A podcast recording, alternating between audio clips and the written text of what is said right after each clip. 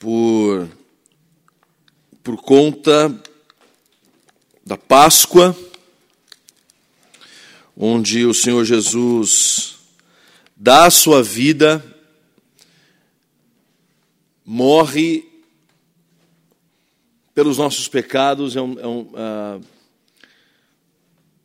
é um dos temas, se não o tema, mais importante da fé cristã. Nós cristãos, nós nos tornamos cristãos justamente porque nós declaramos isso. Nós declaramos, nós cremos, inclusive faz parte do nosso credo apostólico, nós cremos que Jesus Cristo, ele padeceu sobre o poder de Pôncio Pilatos, foi crucificado, foi morto e foi sepultado e ressurgiu ao terceiro dia. Isso é base da nossa fé.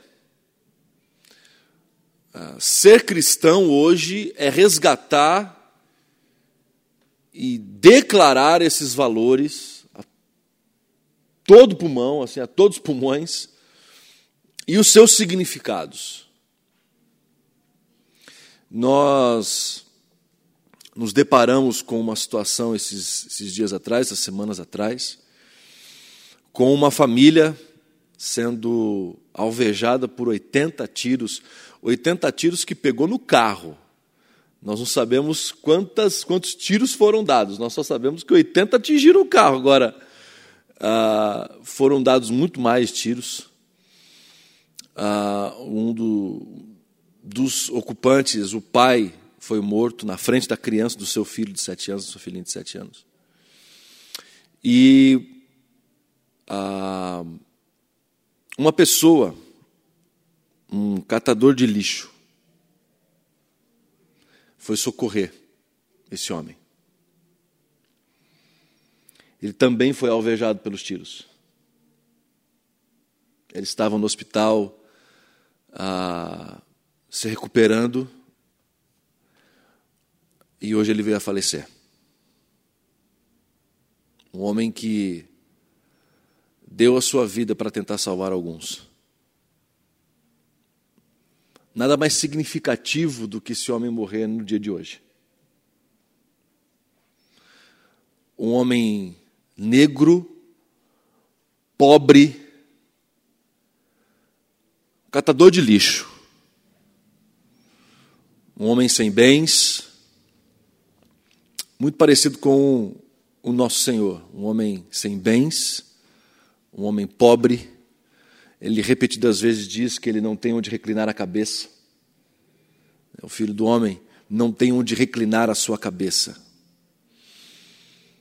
Um homem que vivia de ofertas, de trabalhos voluntários de mulheres que andavam com ele, que não são muitas vezes mencionadas no quadro dos discípulos, nominalmente dizendo, mas em raros momentos você tem ali a, a, a menção de alguns nomes.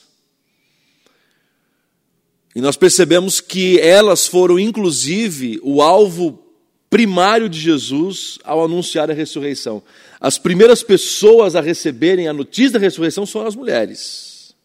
As mulheres são as primeiras portadoras da mensagem da mensagem mais importante de toda a cristandade, que é o Senhor Jesus ressuscitou. Elas foram no domingo pela manhã ah, realizar um preparativo que o governo, o Império Romano, não permitiu, e também os religiosos, olha que coisa mais incoerente.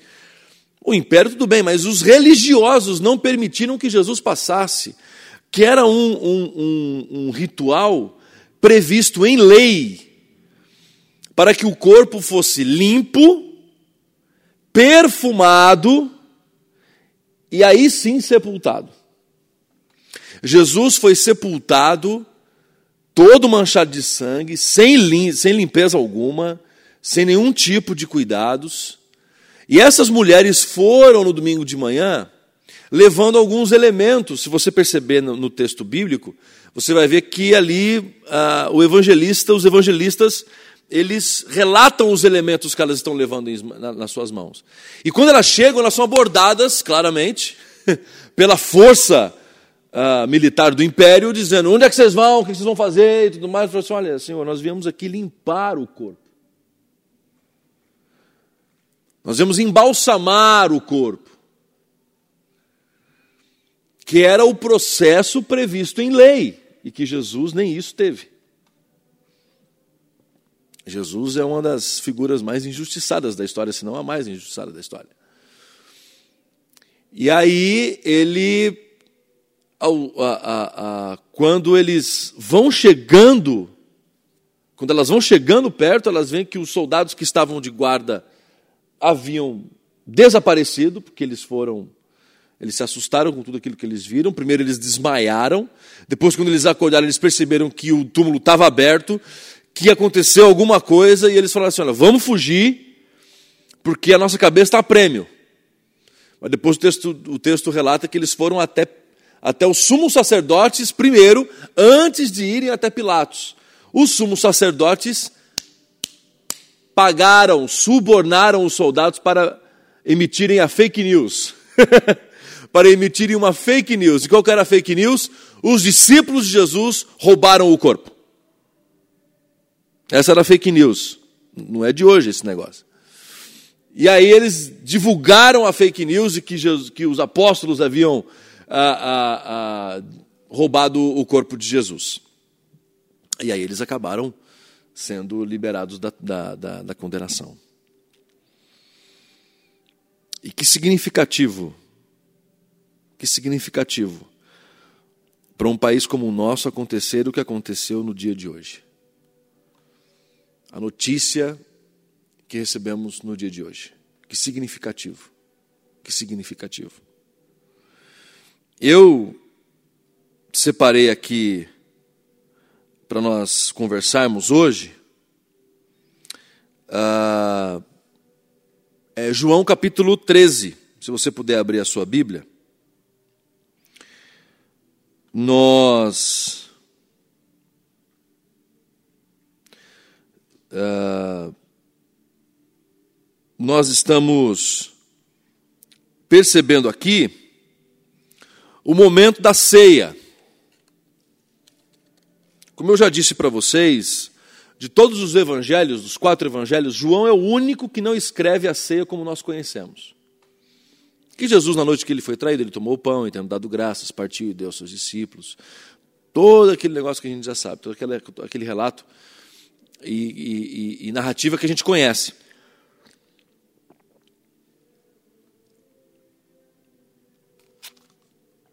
Aqui João se pauta pela conversa de Jesus à mesa.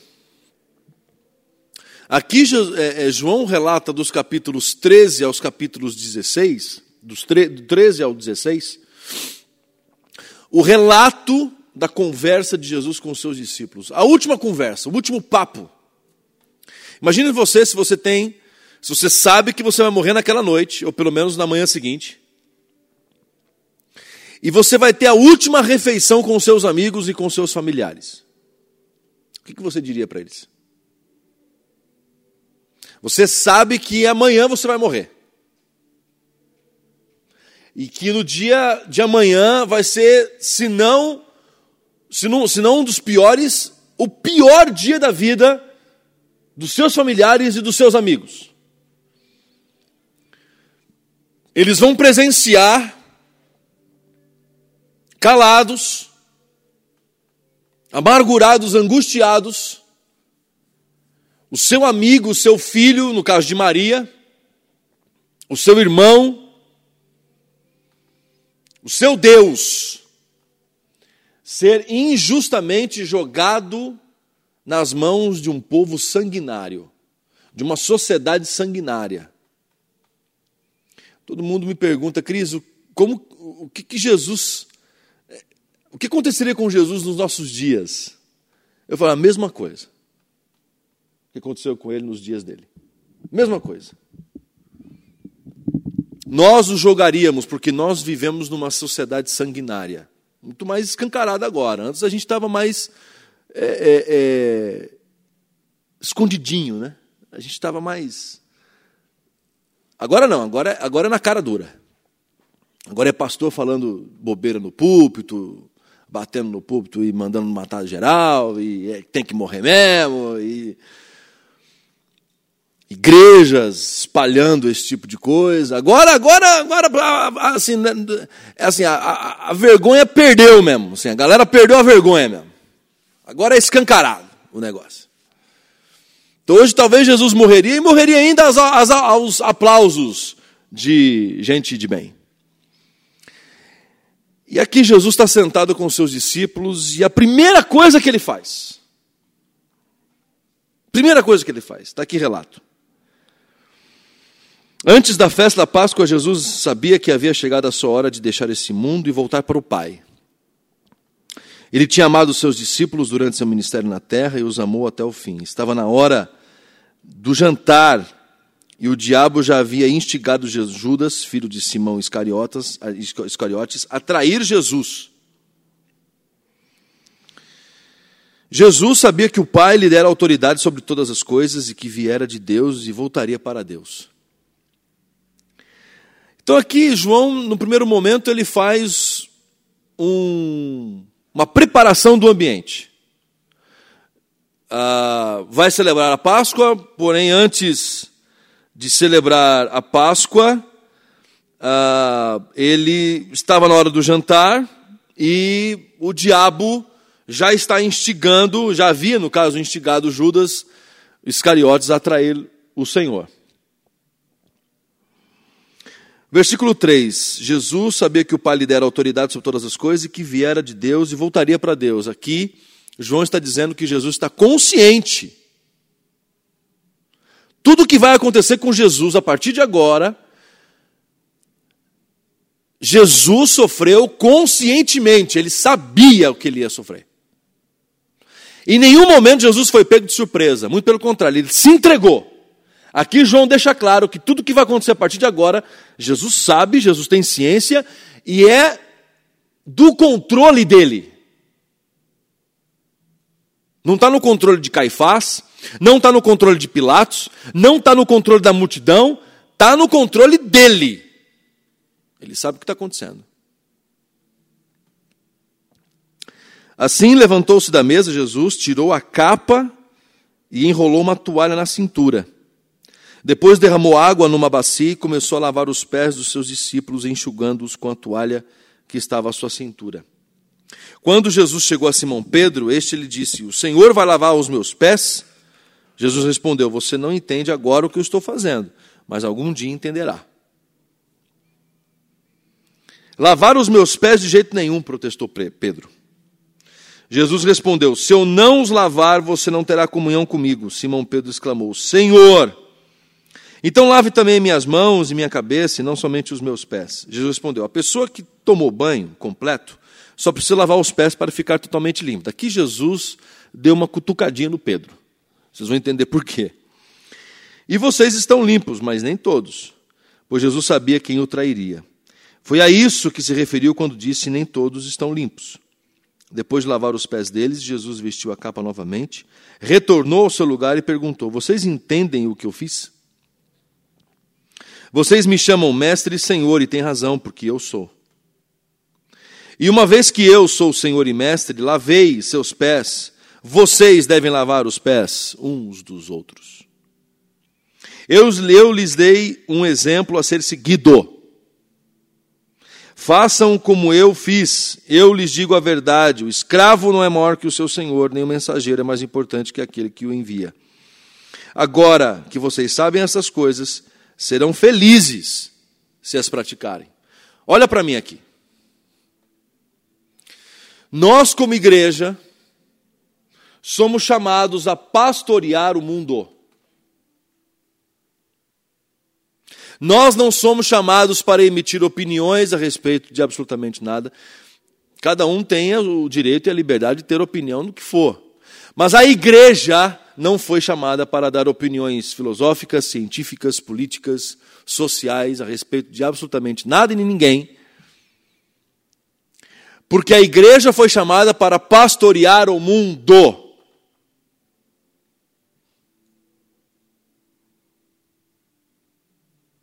Vou dar um exemplo. Há uma grande discussão na igreja a respeito do aborto. Pegar um tema leve.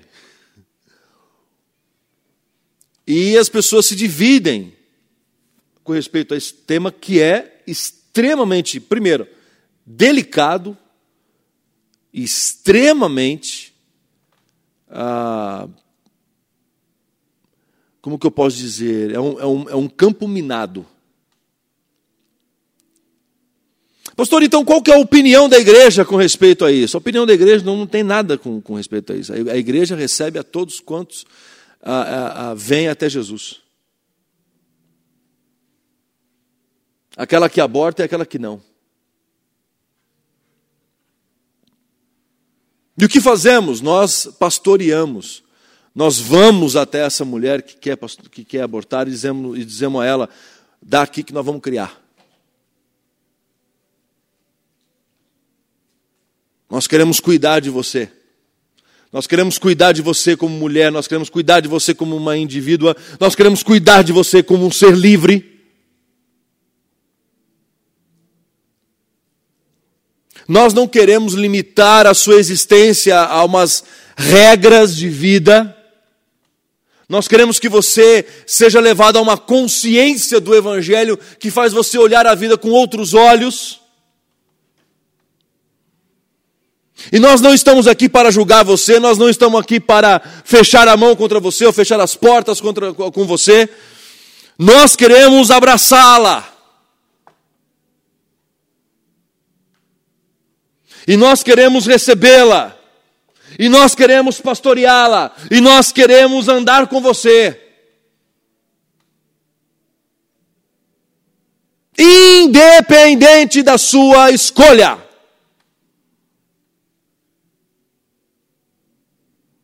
Jesus andou com marginais, Jesus andou com pessoas que não, era bem, não eram benquistas na sociedade judaica. E Jesus ensinou seus discípulos que o único caminho possível, possível, para ser igreja é lavar os pés uns dos outros. Tem um vídeo que está rolando na internet, um vídeo recente, em que pega, pega assim um, um corintiano e um palmeirense, pega um cara do movimento Lula Livre e um outro cara do movimento mais de, de direita, pega um cara, uh, uma, uma, uma, uma senhora empresária e a sua, e a sua, a sua, vamos dizer assim, a sua secretária do lar, a sua empregada, Vão pegando pessoas de extremos. Elas, elas vão dando o seu depoimento, aquela coisa toda, estão de olhos vendados. E são postos um de frente para o outro com a seguinte proposta, Sebas. Você vai lavar o pé da pessoa que está à sua frente. De olhos vendados. Então o corintiano e o palmeirense estão frente a frente, só que estão de olhos vendados. O cara da direita e o cara da esquerda estão frente a frente, mas estão de olhos vendados. A patroa e a empregada estão frente a frente, mas estão de olhos vendados. E assim vai. Aí tem um senhor extremamente conservador e um outro rapaz negro de dread, com tatuagem e tudo mais, frente a frente, mas de olhos vendados. E eles têm a experiência do lava-pés. Acaba a experiência do lava-pés, as pessoas tiram as vendas e ali parece que máscaras e, e, e um, um sentimento muito forte bate naquelas pessoas. Não sei quantos de vocês aqui já, já fizeram, já participaram de, um, de uma cerimônia de lava-pés. É um negócio extremamente forte, forte, forte fortíssimo. Nós fizemos o nosso acampamento uma vez e nós perdemos o controle. Porque a ideia, a ideia da organização era apenas os líderes lavarem os pés uns dos outros para que aqueles que estavam ali percebessem e tomassem isso, levassem isso para a vida deles. O que aconteceu foi uma perda de controle, porque o que aconteceu foi que os meninos levantaram dos seus lugares e vieram lavar os nossos pés. A questão era só entre os líderes. E quando a gente mal percebeu, uma das meninas lá da plateia, uma adolescente, levanta e vem e lava o pé da, da líder do, do quarto dela. Aí levanta mais dois meninos e vai lavar o pé do líder. Assim, foi um negócio que quando a gente olhou assim, quando eu vi, eu, eu, eu, eu senti como que Deus tivesse falado assim: deixa que eu, estou no controle. Você propôs o negócio, agora minha, só que a minha proposta é outra. Qual que é a grande diferença aqui para o vídeo? A grande diferença. Senta lá, meu irmão. Qual que é a grande diferença? A diferença é que Jesus não lavou os pés de olhos vendados de ninguém. Jesus lavou os pés de Judas olhando na cara de Judas. Jesus lavou os pés de Pedro olhando na cara do Pedro. Jesus lavou os pés de João olhando na cara do João. Jesus lavou os pés do Bartolomeu olhando na cara do Bartolomeu. Nós estamos aqui há alguns minutos, minutos, da grande debandada, eu chamo de grande debandada. O que é uma debandada? É quando um bando sai correndo para tudo quanto é canto. Aqui é a grande, o que vai acontecer? Vai acontecer a grande debandada. Jesus, antes, uns capítulos antes, está falando que vai para Jerusalém e que vai ser preso e vai ser morto. Está todo mundo lá assim dizendo: Ei, Senhor, então é o seguinte: o senhor vai ser preso, então vai prender todos nós. Pedro falou: vai prender todo mundo. Ninguém solta a mão de ninguém. Aqui ninguém vai soltar a mão de ninguém, Senhor. Jesus chama Pedro para um canto e fala assim: Pedro, Pedro, antes que o galo cante. Quantas vezes? Uma vez. Tu me negarás três vezes. Antes que o galo cante, uma vez, você me negará três vezes. É normal, gente. É normal. Normal a pegadinha, por exemplo, ficar perguntando aqui quem matou Caim. Alguém sabe quem matou Caim? Então, não foi. Foi no caso, foi o contrário. Isso, exatamente, entendeu? Eu não. É o contrário. Então, aqui, o texto bíblico mostra um Jesus que não está lavando só os pés do Judas que o traiu, do Pedro que o negará. Jesus está lavando os pés de todos aqueles que vão trair e vão negar o Senhor. Todos o traíram, todos o negaram. Então, por que só a figura do Judas é falada e só a figura do Pedro é falada? Para exemplificar. A Bíblia é cheia de exemplos, de símbolos. Então, a figura do Pedro é um símbolo e a figura do Judas é outro símbolo. Imagine vocês aqui, os evangelistas, contando como que os doze reagiram na, na, na história teríamos um pouquinho mais de capítulos, um pouquinho mais de histórias, mas os evangelistas simbolizaram, porque a Bíblia é cheia de símbolos, é cheia de, de figuras representativas. Os autores bíblicos mantiveram esse padrão, representando Pedro e Judas como sendo os representantes dos doze que fizeram o quê? O traíram e o negaram.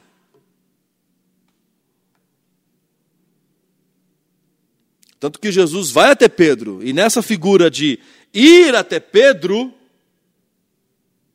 Jesus não conversa com eles, ou só com ele. Jesus não vai só até Pedro, Jesus vai até os doze. Tanto que a mensagem que as mulheres falam para os discípulos quando eles estão no cenáculo presos com medo, qual que é? O Senhor Jesus falou para irmos até a Galileia, que ele vai nos encontrar lá, e a você também, Pedro. Tem um lance particular com o Pedro, mas é com todo mundo. Judas teria a mesma sorte se não tomasse a infeliz e não discutível ação de se suicidar. Aqui o Senhor Jesus propõe para a igreja o caminho que a igreja deveria caminhar, que é o caminho do pastoreio. Hoje a igreja tem levantado inimigos. Hoje a igreja tem levantado bandeiras ideológicas, sociais, que em certo sentido são importantes, em alguns momentos são importantes, mas desde que isso não seja uma bandeira ideológica, uma bandeira política, uma bandeira que tenha motivos escusos por trás. Você fala aqui, defende aqui, mas você tem um interessezinho aqui no fundo, entendeu aqui ou não?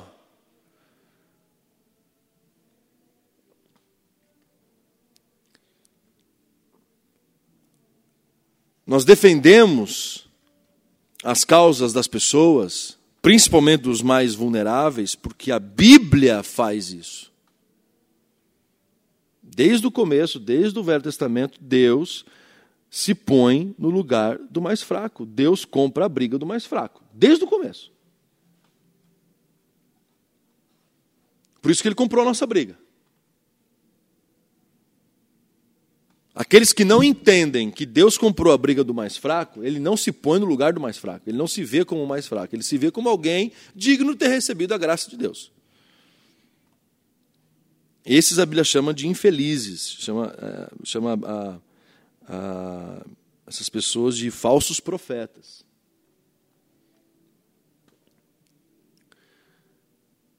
A proposta da Páscoa é uma proposta radical.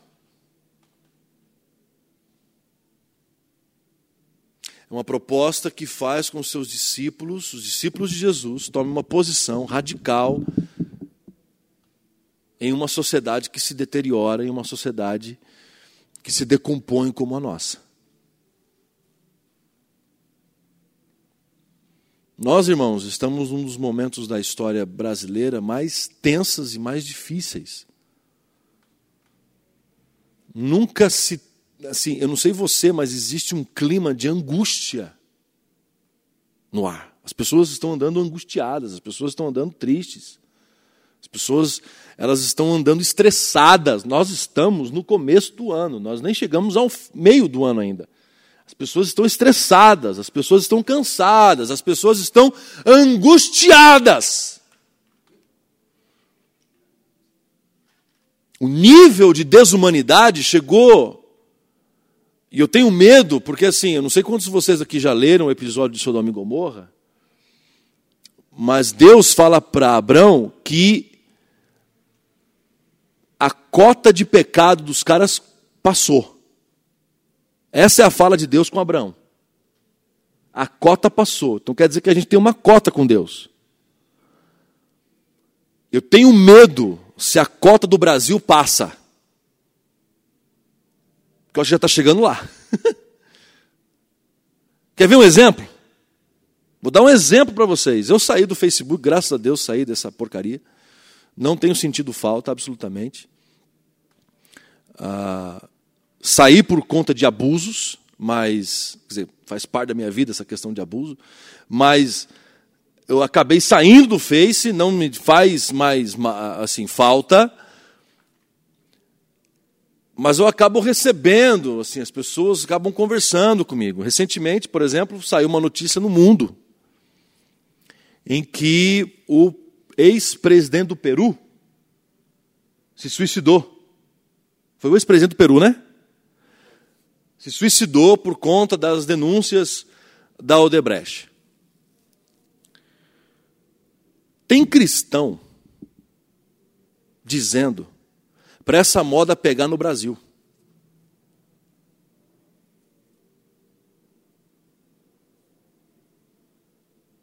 Sabe o que é isso, gente? É nojento um comentário desse. É desumano um comentário desse. É, é, é, é, é, de um nível de sangue e de falta de consciência do Evangelho que passa de qualquer limite de sanidade. É uma pessoa que não sabe o que é o drama do suicídio, não sabe. Não sabe o que é o drama de suicídio, não sabe qual é o drama da depressão, mas pode ser o. Fernandinho Beiramar. Pode ser o Champinha. E eu estou falando isso porque eu fui, eu fui esfolado pelo padre que me abusou sexualmente. Esfolado, eu estou falando de, de, de caso meu. Eu passei seis horas nas mãos de sequestradores, de dois meninos. Seis horas. Fui espancado na semana que eu ia começar um trabalho num projeto lá em Presidente Prudente, com menores em situação de risco. Eu fui sequestrado na terça, eu ia começar na quinta esse trabalho. Junto com um pastor, com outro pastor da IPI, lá de Presidente Prudente. Que era um trabalho de evangelismo, de cuidado, um, um, de acolhimento. E na terça-feira eu fui sequestrado, espancado, violentado por dois menores. A ponto de, no final de todo esse processo de, de, de, de tensão, a pessoa gritando dentro de uma boca de fumo: passa ele, mata ele. Sabe por que eles não me mataram? Porque eu tinha na época um golzinho quadrado branco. E eu tinha ganhado um adesivo escrito pastor presbiteriano. E eu, eu colei esse adesivo bem no cantinho do vidro do para-brisa da frente. E aí o menino veio para me matar assim, ele, ele parou, ele olhou de novo assim, ele o senhor é pastor? Eu falei, sou.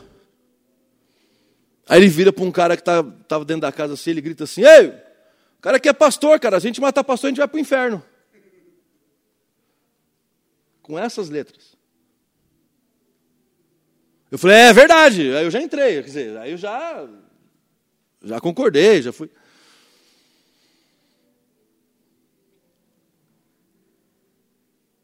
Resumindo essa ópera, eles me deixaram em outro lugar, deram uma pancada na minha cabeça, eu fui acordar, não sei quanto tempo depois, eu fui chegar em casa, já era umas quase seis horas da manhã. Machucado, sangue, a roupa rasgada. E a Carol desesperada, porque eu não havia chego ainda, já era casado com a Carol. Vejam vocês. Então eu não estou falando aqui de coisas que eu não vivenciei. Eu estou falando de coisa aqui que até hoje a minha alma se esfola ao lembrar, ao reviver. Isso faz parte de mim. Isso faz parte da minha história. Não tem como eu ir lá e tirar isso, tirar uma cena, como um filme, vai lá e tira a cena, deleta como se aquilo não. Não, não, isso faz parte da minha vida. Eu tenho isso na minha memória. Tanto que no, no, no, na, na, terapia, na sessão terapêutica em que eu revivi muito dessas coisas, eu sentia o cheiro da casa paroquial onde todos aqueles atentados aconteciam. Eu senti novamente o cheiro daquela casa. Então, quando Jesus me vem e fala dessa proposta de lavar os pés do mundo, a primeira pessoa a, a se questionar nisso daqui sou eu, minha gente. e para encerrar, nós ficamos seis meses, nós fomos, eu, eu, eu disse para o pastor que eu iria nesse, nesse, nesse lugar, nesse projeto, dos menores em situações de risco. Os dois sequestradores estavam nesse projeto. Os dois estavam lá. Eu os reconheci.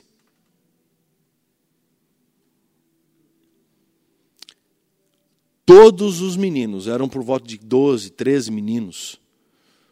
Todos os meninos se converteram a Jesus.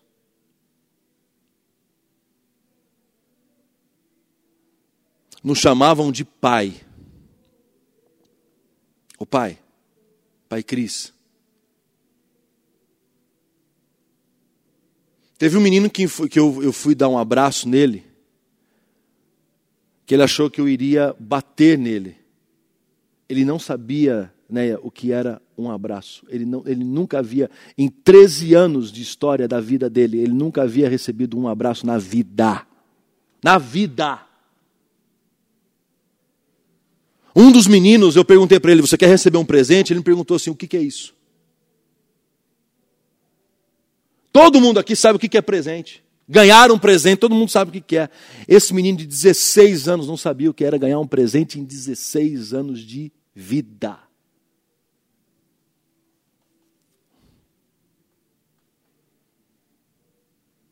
Eu não estou aqui querendo fantasiar as coisas, estou falando de coisa que eu vivenciei na minha pele.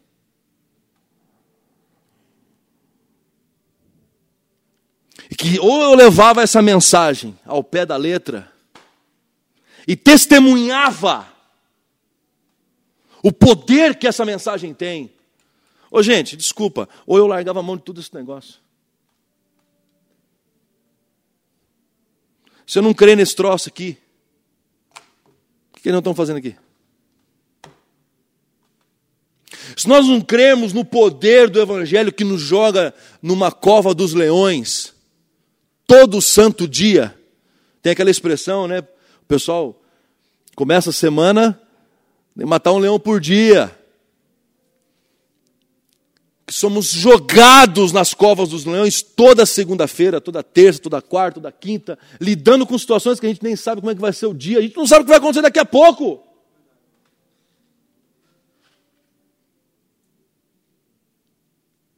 Mas o Evangelho de Jesus Cristo já nos preveniu que nós estamos vivendo num mundo em que há aflições. Mas o Senhor diz: tem de bom ânimo, porque eu venci esse sistema, eu venci essa realidade. Essa realidade foi vencida na cruz.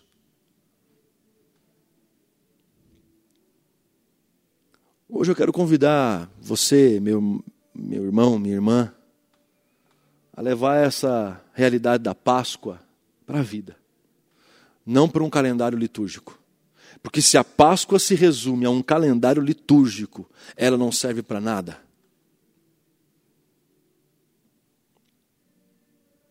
Se a Páscoa só é uma comemoração litúrgica, ela não serve para absolutamente nada. A Páscoa aconteceu pra, porque ela precisava acontecer todo dia na vida da gente. Da mesma forma, o Natal. O Natal não é uma, uma comemoração uh, litúrgica, é algo que precisa acontecer todo dia na vida da gente.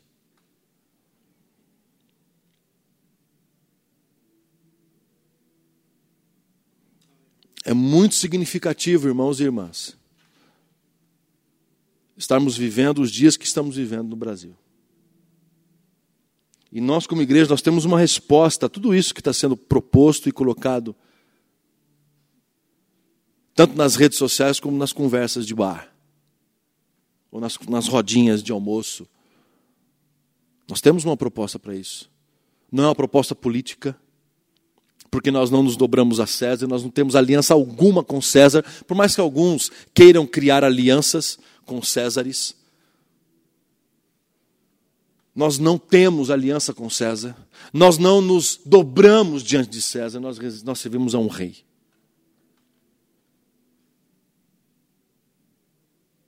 Nós não temos propostas filosóficas, nós não temos propostas sociais, nós temos uma proposta de vida. E se você confundir isso com proposta social, com proposta política, com proposta filosófica, o problema é seu, porque nós estamos vivendo aqui de uma maneira. E nós temos, nós temos uma proposta de vida. Se você confundir isso com qualquer outra coisa, é você que precisa conhecer o, o modo de vida do Evangelho que não é nem para cá nem para cá, é no meio. É uma terceira via. E é uma via que não vai nem para um lado para o outro, ela vai bem na tangente, assim, ela vai bem tangenciando o mundo, assim. Ó. Não leva glória por nada, não leva aplauso por nada, não tem holofote de nada. É na tangente. Porque a nossa glória não é desse mundo. A nossa glória está na eternidade. Está em outro lugar.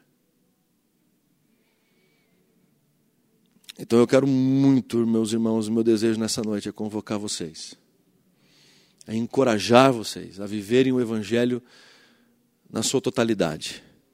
E diz Tiago, que mesmo que aquele que não consiga, peça a Deus a sabedoria que Ele vai dar. Peça a Deus sabedoria que Ele dá. Peça a Deus a força para viver, a fé para caminhar, o que você precisa caminhar, que Ele dá. Tem hora que a gente não consegue mesmo, tem dia que é complicado, tem dia que a gente não quer sair de casa, tem dia que a gente quer ficar assim, encolhidinho na cama, com as janelas fechadas, com as cortinas enroladas, com aquele negócio parecendo que está de madrugada o dia inteiro. Tem dia que a gente não quer sair de casa, tamanha angústia do nosso coração. E aí é o dia, e aí é a hora que amigo não resolve. Aí, gente, é hora que eu digo também por experiências próprias, que videogame não resolve, livro não resolve, filme não resolve, amigo não resolve, comida não resolve. A única coisa que resolve é o tete a tete com Jesus. E muitas vezes a gente foge do tete a tete. A gente acha que o tete a tete não vai resolver.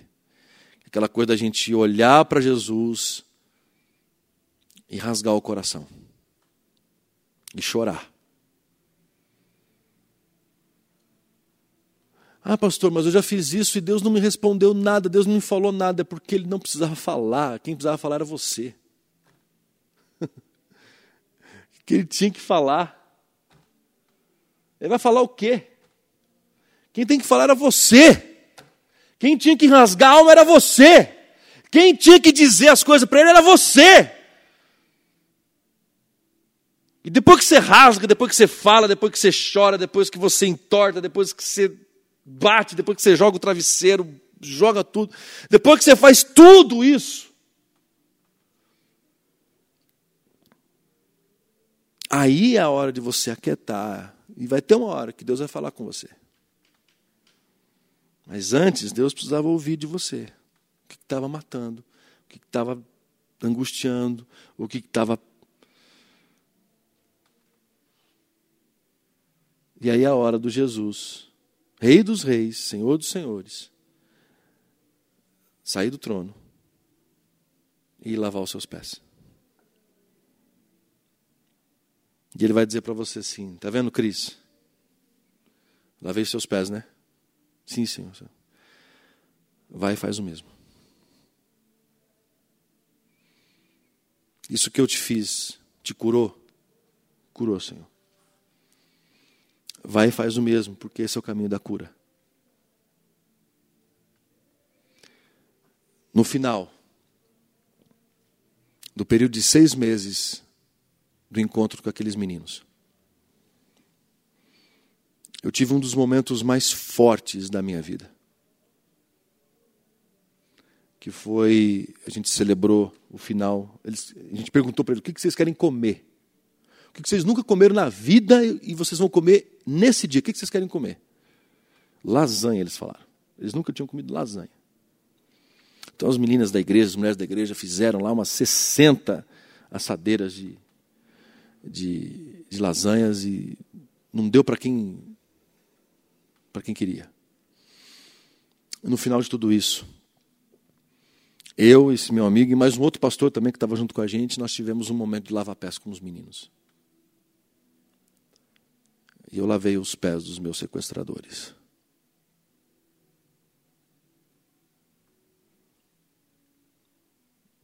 Esses meninos me abraçavam, choravam, de soluçar. Um deles virou para mim e disse assim: Pastor, o senhor lembra de mim? Eu virei para ele e falei assim: não tem como não esquecer. Não tem como esquecer. Não tem como não lembrar. Ele riu assim, ele disse: Pastor, eu quero pedir perdão. Eu quase matei o senhor. Eu falei, cara, eu não sei o que, que é isso que você está me dizendo. Eu não sei qual é o impacto disso. Porque eu nunca tentei matar ninguém. Mas eu quero dizer para você que está tudo certo. Deus te abençoe. Viva a tua vida, divirta-se. Vai experimentar o que Deus tem de melhor para você nessa vida, meu querido. E nunca mais deseje isso que você, naquele dia, desejou para mim, para mais ninguém. Vai experimentar o que Deus tem de melhor para você. Isso já faz, isso foi em 2009, 2008, já faz mais, está fazendo aí 10 anos, né? 2009, 2008, está fazendo 10 anos disso. Esse menino hoje continua firme nos caminhos do Senhor, casou, tem família, já tem uma, criancinha.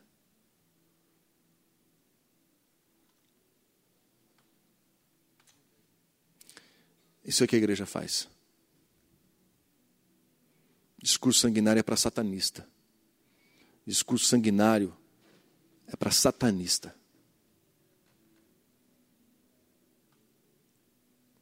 Discípulo de Jesus tem discurso que é visceral, é que mexe aqui dentro, ó. mexe aqui, ó. Mexe com o teu ego, com o teu ego, com o teu âmago, que bota você prostrado no chão. Para reconhecer que Ele é o Senhor. Que Deus nos abençoe. Vamos orar então, gente? Para Deus nos dar graça para vivermos nesse mundo. Se, se você pudesse se colocar em pé. Pai Santo, obrigado pela tua palavra, obrigado pelo teu evangelho, obrigado por Jesus Cristo, obrigado pelo Espírito Santo de Deus. E Pai, nos capacite a vivermos um evangelho visceral.